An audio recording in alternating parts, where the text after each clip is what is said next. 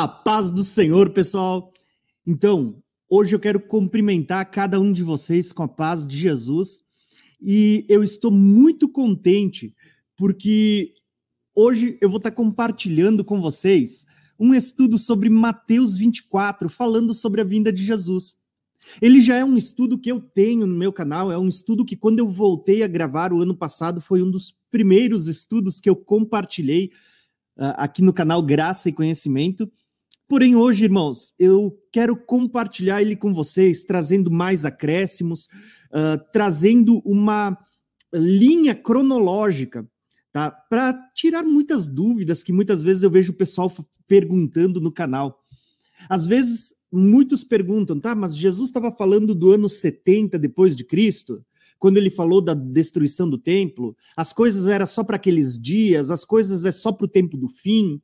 Então, Hoje eu quero trazer esse estudo, irmãos, para que a gente possa, uh, à luz da palavra de Deus, entender a cronologia do discurso escatológico de Jesus.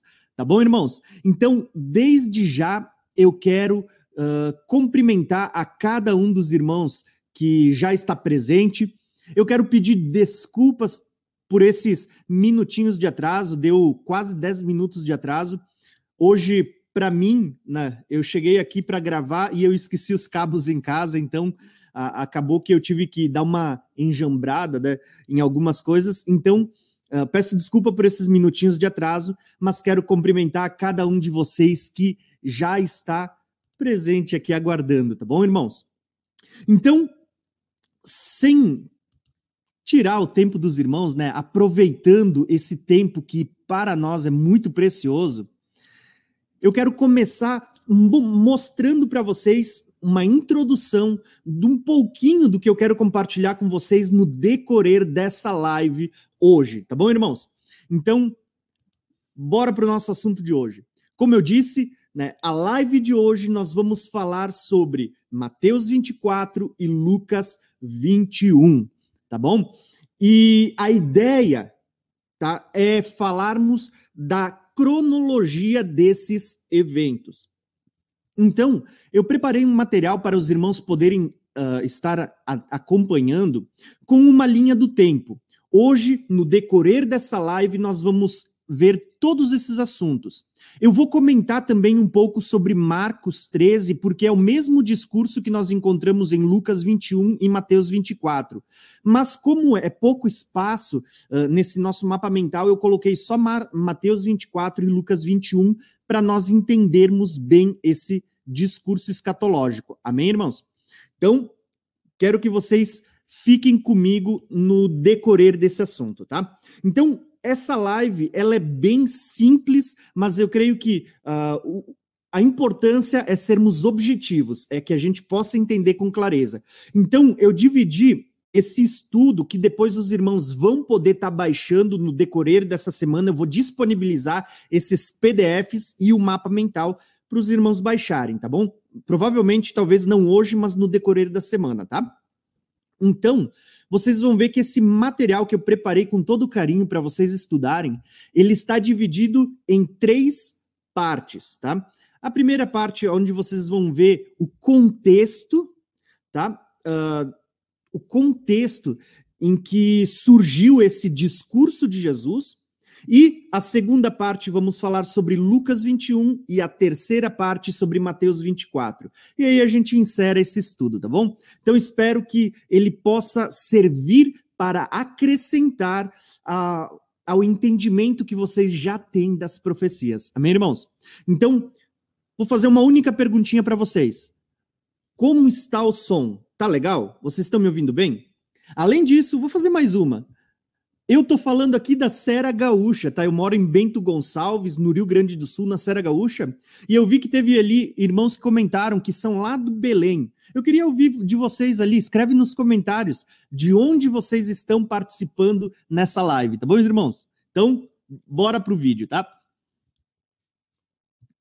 O primeiro texto que eu quero mostrar para vocês, eu quero mostrar um, o início dos três capítulos. Lucas, Marcos e Mateus. Só para vocês entenderem o contexto no qual Jesus está uh, falando desse discurso escatológico. Só para os irmãos terem uma ideia desse contexto, uh, Jesus ele estava agora no último ano do seu ministério, pouco antes de ser crucificado, ele já estava se dirigindo para Jerusalém, tá? aonde ele seria preso e crucificado. Agora, irmãos, uh, o que, que é interessante a gente começar a perceber nessa história de Jesus? Quando Jesus ele está nesse último ano do seu ministério e desde o primeiro ele já vinha falando que um dia ele iria partir, que ele iria voltar, ele já vinha falando sobre a destruição do templo, dando algumas, fazendo algumas colocações. Mas antes de, se, de ser crucificado, quando ele está se dirigindo para Jerusalém, Jesus vai tratar sobre esses dois assuntos de uma forma muito clara. Então, se vocês lerem capítulos que antecedem Mateus 24, Lucas 21, Marcos 12, vocês vão ver Jesus contando parábolas, dizendo que o filho ele iria fazer uma viagem e depois voltaria, que ele saía de viagem e quando voltasse haveria prestação de contas. Estava falando da ida de Jesus e da volta, que um dia Jesus voltaria.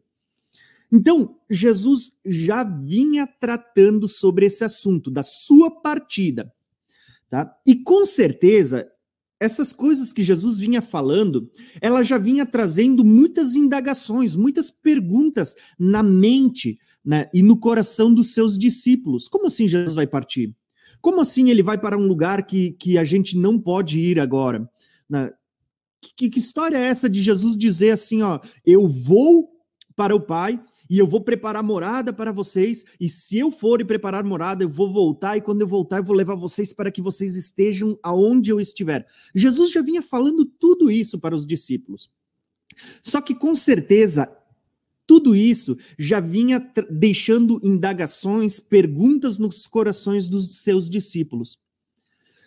E quando chega nesses capítulos que nós vamos tratar hoje, Mateus 24, Lucas 21, Marcos 13, eu diria que foi a, a, a última, a gota d'água em todas essas colocações que eles fazem. E os discípulos vão começar a fazer perguntas sobre tudo isso que Jesus vinha falando.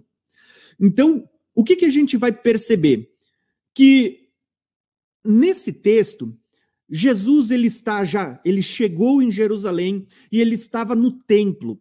E os seus discípulos olham para a estrutura daquele templo a, a graça, a glória, o investimento que tinha sobre aquele templo. E eles olham para a estrutura e eles vão dizer: Olha, Jesus, que magnífico, que a grandeza desse templo, dessa casa que foi erigida para Deus. E Jesus ele, ele larga uma bomba na, na, no colo dos discípulos, assim falando, né? Uh, Jesus ele faz uma declaração bombástica dizendo: Olha, gente, não vai ficar pedra sobre pedra, tá? E isso foi um choque para os discípulos. Por quê? Porque eles olham para a grandeza disso que eles consideravam a casa de Deus, o templo de adoração a Deus, e Jesus olha e vai dizer: tudo isso vai cair por terra, tudo isso vai ser destruído, tá? Então, nós vamos perceber, eu vou ler isso para vocês nos três textos, só para embasar, para dar introdução. Vocês vão perceber que uh, eles saem do monte do templo uh, pensando nisso que Jesus havia falado e nas coisas que Jesus já vinha falando anteriormente sobre a sua partida. E quando eles saem no monte do templo e eles vão até o Monte das Oliveiras, que ficava de frente para o monte do templo, alguns dos discípulos, não todos, vocês já vão ver isso, alguns dos discípulos, em particular, vão chamar Jesus e vão dizer: Jesus, como assim? Né? Como, como que vai acontecer todas essas coisas? E eles vão fazer algumas perguntas. Então, irmãos, é importante a gente conhecer esse contexto e saber as perguntas que foram feitas, porque tudo que Jesus vai responder nesse discurso escatológico que a gente encontra em Mateus 24, Lucas 21, Marcos 13, foi para responder, foi uma resposta às perguntas que foram feitas. Então nós precisamos entender a pergunta para depois entender a resposta de Jesus, o discurso de Jesus. Tá bom, irmãos?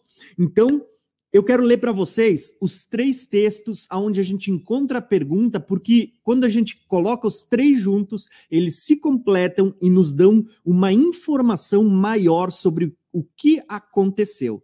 Tá bom? Então, vamos lá. Uh, eu vi que tem vários irmãos de vários lugares. Tá? Eu vi irmãos aqui, ó, da África, do Brasil, né? Da África, vi do Recife, uh, tem de muitos lugares. Eu vi que tem até aqui de uma cidade pertinho de mim, uh, da onde eu moro, né? Que é Garibaldi. Então, irmãos, poxa, fico muito contente por cada um de vocês, tá bom? Então, Olha só o que os textos eles vão mostrar para nós. O primeiro texto que eu quero ler com vocês, ele se encontra em Lucas 21. Lucas 21, uh, ah, nós vamos ver aquele contexto que eu expliquei para vocês, e ele vai dizer assim: ó. Alguns dos seus discípulos estavam com, comentando como o templo era adornado com lindas pedras e dádivas dedicadas a Deus. Mas Jesus disse: Disso que vocês estão vendo, dias virão em que não ficará pedra sobre pedra, serão todas derrubadas. E aí, nós vamos ver aqui a pergunta dos discípulos: Mestre, perguntaram eles, quando acontecerão essas coisas? E qual será o sinal de que elas estão prestes a acontecer? Então, aqui nós temos o texto de Lucas 21, aonde nós vamos perceber que Jesus ele anuncia a destruição do templo quando eles estão olhando para a grandeza das coisas que foram feitas e dedicadas a Deus, a estrutura. Só que os discípulos, o texto está dizendo para nós que os discípulos logo em seguida pedem para Jesus, mestre, quando acontecerão essas coisas? Primeira pergunta. E quais os sinais de que elas estão prestes a acontecer? Bom, se nós lermos só Lucas 21, nós não vamos ter uma compreensão exata. Por quê? Primeiro, não foram todos os discípulos que perguntaram para Jesus, foram apenas quatro, eu vou ler para vocês no próximo texto. E segundo, se nós lermos só essas duas perguntas, dá a entender que a pergunta podia se referir somente à destruição do templo. Mas nós vamos ver que lendo os três textos, ela a pergunta está relacionada à destruição do templo e à vinda de Jesus. Tá bom? Então vamos ler os dois próximos textos só para gente entender o ambiente em que surgiu esse discurso escatológico de Jesus.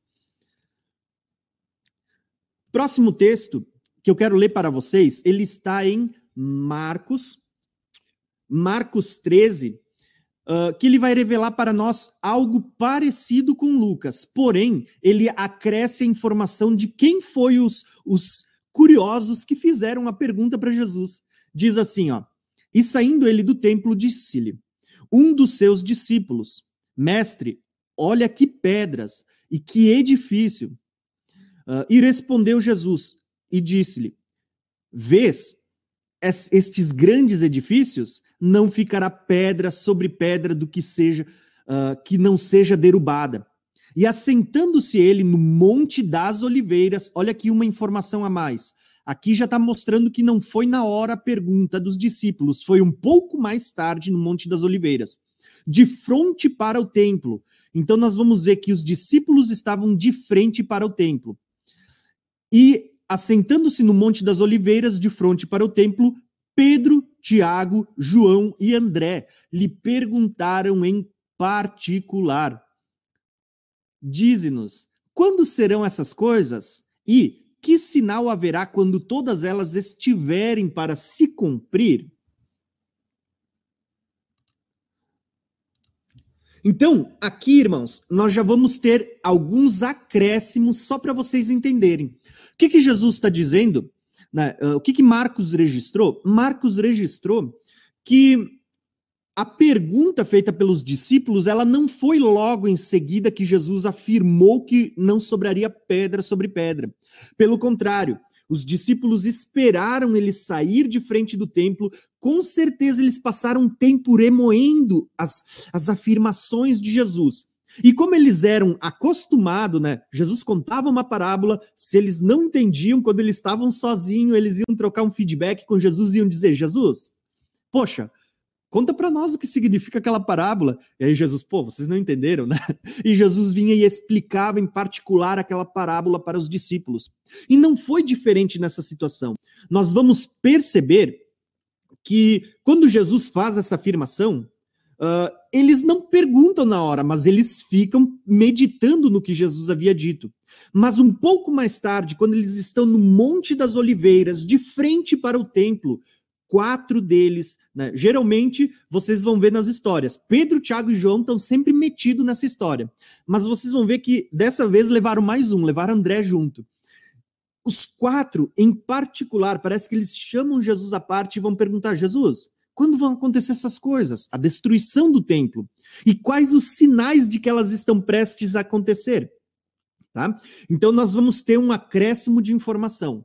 Mas esse contexto, ele, nós só vamos ter um entendimento pleno se nós lermos Mateus 24, e é o texto que eu quero colocar para vocês, para a gente entender com clareza esse assunto, tá bom?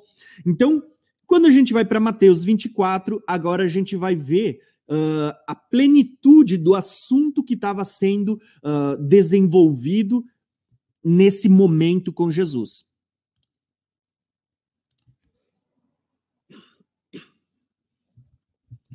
Mateus 24, ele vai contar o mesmo relato, mas de um outro ângulo. Então, olhem só. Jesus saiu do templo e, enquanto caminhava com seus discípulos, aproximaram-se dele para lhe mostrar as construções do templo. Vocês estão vendo tudo isso? perguntou ele. Ele lhes, eu lhes garanto que não ficará aqui pedra sobre pedra, uh, que não sejam derrubadas. Tendo Jesus se assentado no Monte das Oliveiras, os discípulos dirigiram-se a ele em particular, ou seja, não foi todos, em particular, e disseram: Dize-nos quando acontecerão estas coisas? Primeira pergunta. E a segunda, e qual será o sinal da tua vinda e do fim dos tempos? Olha só as duas perguntas. Quando acontecerão estas coisas, a destruição do templo, e qual será o sinal da tua vinda e do fim dos tempos? Percebam, irmãos, que assim como Lucas e como Marcos, Mateus está tratando do mesmo assunto, mas a diferença é que nós vamos perceber que esse, essa pergunta ela trata aqui de dois assuntos diferentes. Não são duas perguntas se tratando sobre uh, o que Jesus havia afirmado, que não sobraria pedra sobre pedra. Pelo contrário, vocês vão perceber, irmãos, que as perguntas elas estão relacionadas aos a todos os assuntos que Jesus já vinha falando uh, até aquele dia, da sua partida, de que ele teria que padecer, mas que ele ressuscitaria, que ele partiria, que um dia ele voltaria e que o templo seria destruído. As perguntas não são só sobre o templo, mas também sobre a sua partida e de quando ele iria voltar. Então, nós precisamos entender, em primeiro lugar, para a gente começar a ler Lucas 21 e Mateus 24, nós precisamos entender que nós temos aqui duas perguntas de, sobre dois assuntos diferentes. A primeira, quando acontecerão essas coisas? Que coisas? A destruição do templo. Não fica pedra sobre pedra. Mas temos também uma segunda pergunta. E qual é a segunda pergunta?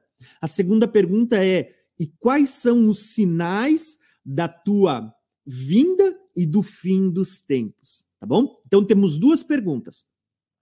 Se a gente entender isso, vai ficar muito mais fácil a explicação daqui para frente, porque nós vamos entender que a resposta de Jesus daqui para frente, ela, embora a gente uh, talvez não consiga perceber, ela está falando de dois momentos distintos está falando da destruição do templo, mas também está falando dos sinais da sua vinda e do fim dos tempos, tá? Então, tudo que Jesus falar nesse discurso que nós vamos ler, nós precisamos entender que ele está dividido em partes e a gente só precisa identificar a qual parte pertence a cada pergunta que foi feita pelos discípulos. Tá bom, irmãos? Então, a partir de agora é isso que a gente vai ver. E para isso, eu montei aqui para nós uh, uma espécie de um mapa mental para a gente conseguir se localizar, tá bom? Então, nesse mapa mental que eu montei para os irmãos ver, uh, eu lancei algumas coisas que eu creio que são pontos fundamentais para a gente se localizar na história que a gente vai uh, desenvolver através desse estudo. Em primeiro lugar, eu botei uma linha do tempo, aonde eu botei pontos principais. O primeiro deles, eu coloquei aqui os discípulos que estão comentando entre si, fazendo perguntas. Quais foram as perguntas? Essas duas que eu destaquei. Quando acontecerão essas coisas e qual o sinal da tua vinda e do, do fim dos tempos? Então, tudo que a gente for ver e for destacar neste estudo uh, está relacionado a essas duas perguntas. Eu botei aqui alguns marcos. Os discípulos fazendo a pergunta que ocorreu antes de Jesus ser preso e crucificado. A cruz que uh, marca o momento na história em que Jesus foi morto e ressuscitou. Coloquei aqui o período apostólico uh, como um marco. Botei aqui o templo que ele representa o ano 70 depois de Cristo, tá? Aonde o templo vai ser destruído. Coloquei aqui tempo dos gentios, Tá? Só para a gente entender que ele trata de um período de tempo uh, em que Deus vai estar tratando com todas as pessoas, tá? E aqui eu botei um período que a gente vai tratar como o período da grande tribulação, a última semana de Daniel, a vinda de Jesus aqui montado num cavalo branco, tá? O milênio, o trono branco e a eternidade. Lembrando que isso é uma linha do tempo para a gente poder se situar nela mas o assunto de Jesus ele diz respeito à partida de Jesus, à destruição do templo e até o momento da sua vinda. Esse marco aqui. Hoje a gente não vai falar sobre milênio, trono branco ou eternidade, tá bom, irmãos? Então, basicamente esse é o mapa mental do que a gente vai estar tá conversando um pouquinho a partir de agora.